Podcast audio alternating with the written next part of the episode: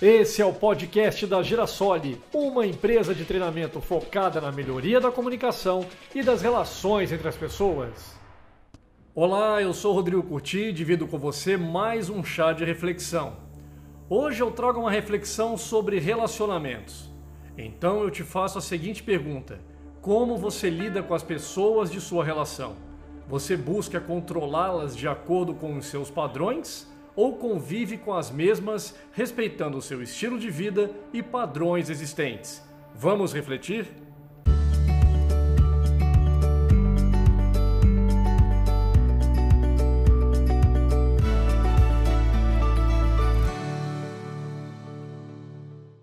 Na mitologia grega, um gigante chamado Procusto convidava pessoas para passarem a noite em sua cama de ferro.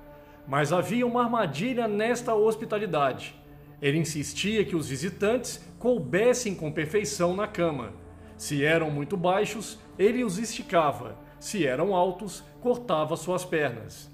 Por mais artificial que isto possa parecer, será que não gastamos um bocado de energia emocional tentando alterar ou enquadrar outras pessoas de formas diversas, embora menos drásticas? Esperamos com frequência que os outros vivam segundo nossos padrões e ideais, ajustando-se aos nossos conceitos de como eles deveriam ser. Ou então, assumimos a responsabilidade de torná-los felizes, bem ajustados e emocionalmente saudáveis. A verdade é que grande parte dos atritos que existem nos relacionamentos acontecem quando tentamos impor nossa vontade aos outros, quando tentamos administrá-los e controlá-los. De tempos em tempos, em graus variados, assumimos responsabilidades que não nos pertencem.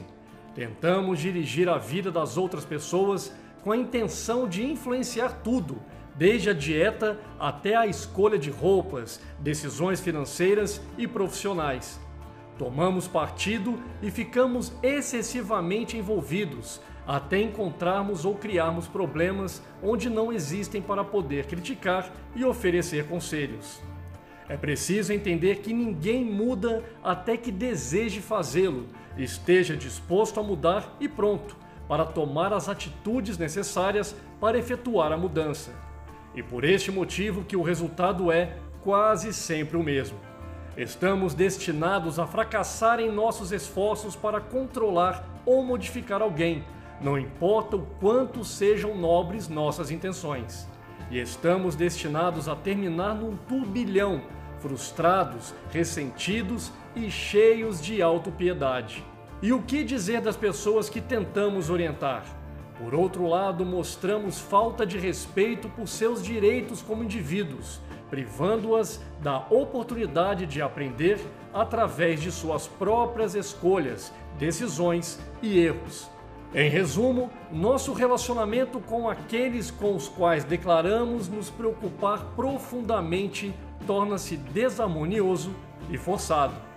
Permita que os outros vivam sua vida enquanto vivemos a nossa. Viva e deixe viver.